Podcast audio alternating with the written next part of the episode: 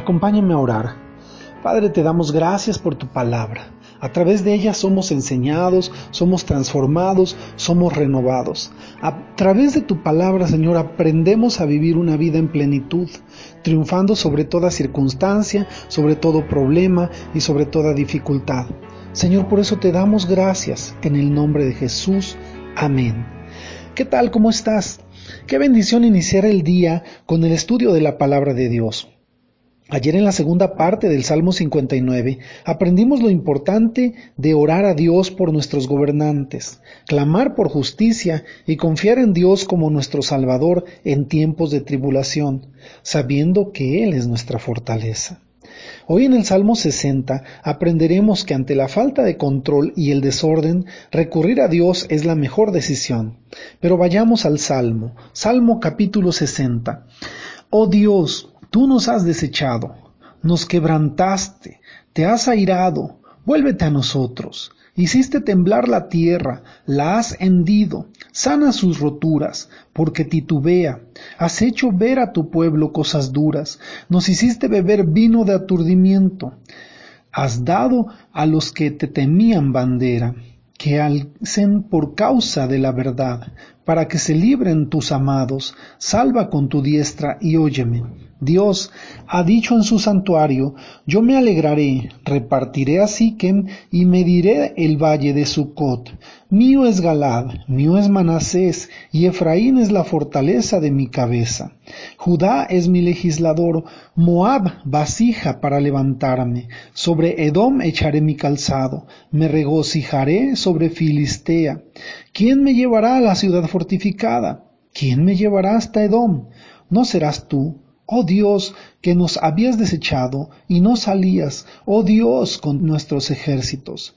Danos socorro contra el enemigo, porque vana es la ayuda de los hombres. En Dios haremos proezas y Él hollará a nuestros enemigos. ¿Sabes? Para comenzar quiero comentarte que este salmo se escribió según la referencia cuando David extendió sus dominios. Esto lo podemos ver en el capítulo 8 en el, del segundo libro de Samuel. Es necesario señalar que a pesar de que se habla de un gran triunfo de David, venciendo a los filisteos, a los moabitas, a Soba, a los sirios, y por su triunfo sobre los sirios recogió gran botín sin considerar que Hamat, otro reino, envió grandes botines, es decir, mucho oro y plata como agradecimiento por haber derrotado a los sirios. Además derrotó a los edomitas. Pero debemos notar cómo comienza el salmo. El salmo comienza hablando del sentir del salmista al expresar que Dios los había desechado. Muchas veces nos pasa así. Cuando nos enfrentamos a algo difícil y no encontramos el orden de las cosas, nos vemos y no vemos cómo salir de los problemas. Pero el clamor a Dios y la fe pueden mover cualquier montaña. Quiero comentarte que aun cuando en este salmo eh, y en la historia que señala el salmo respecto al capítulo 8 de Segunda de Samuel, no se lee la problemática por la que pasó David. Se entiende de acuerdo a la historia que David enfrentó a sus enemigos, pero con mucho temor, con mucha tribulación, con mucha dificultad. David estaba eh, en los primeros tiempos de ser el rey de Israel. Y cuando él enfrenta a todos estos enemigos, él no veía orden. No veía orden porque él no se dio cuenta cómo fue venciendo a cada uno de los enemigos. Pero mientras estaba él en, la batalla, su clamor fue hacia Dios. Y ese clamor es muy ilustrativo de lo que muchos de nosotros vivimos.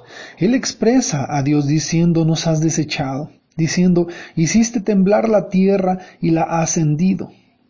Y conforme va avanzando el salmo, el salmista expresa cómo cada uno de los pueblos, es decir, de las tribus de Israel, Dios había dado promesa.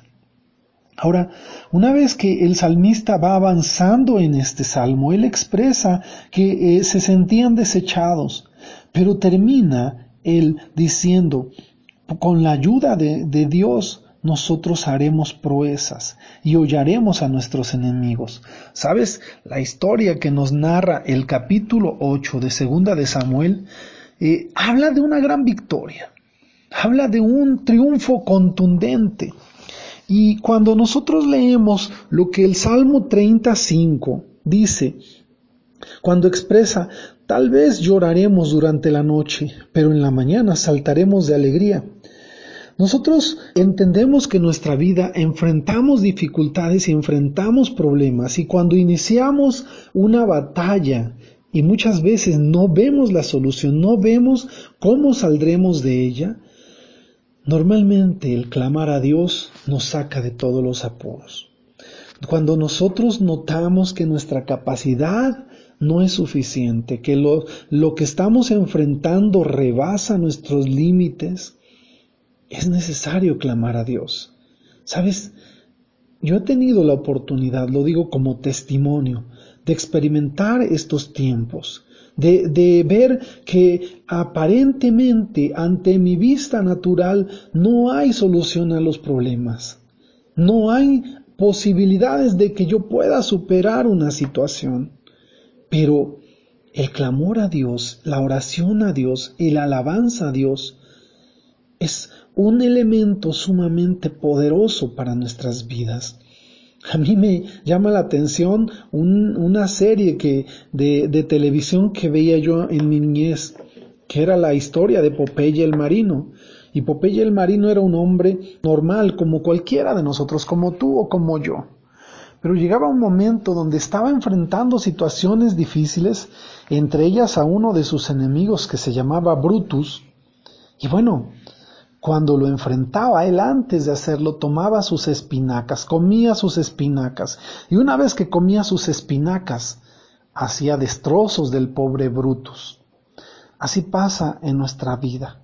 Cuando nosotros nos enfrentamos a gigantes, cuando nosotros nos enfrentamos a situaciones sumamente difíciles, nosotros recurrimos a Dios.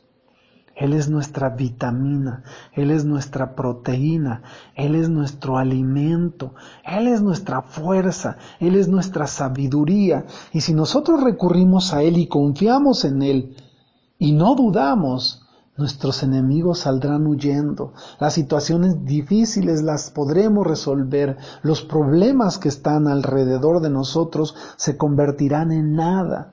Y sucederá como le sucedió al rey David en ese capítulo 8 de segunda de Samuel, que prácticamente tuvo triunfo sobre toda esa región y todos esos pueblos que en otro tiempo los enfrentaron llegaron a temer tanto poder que tenía el salmista.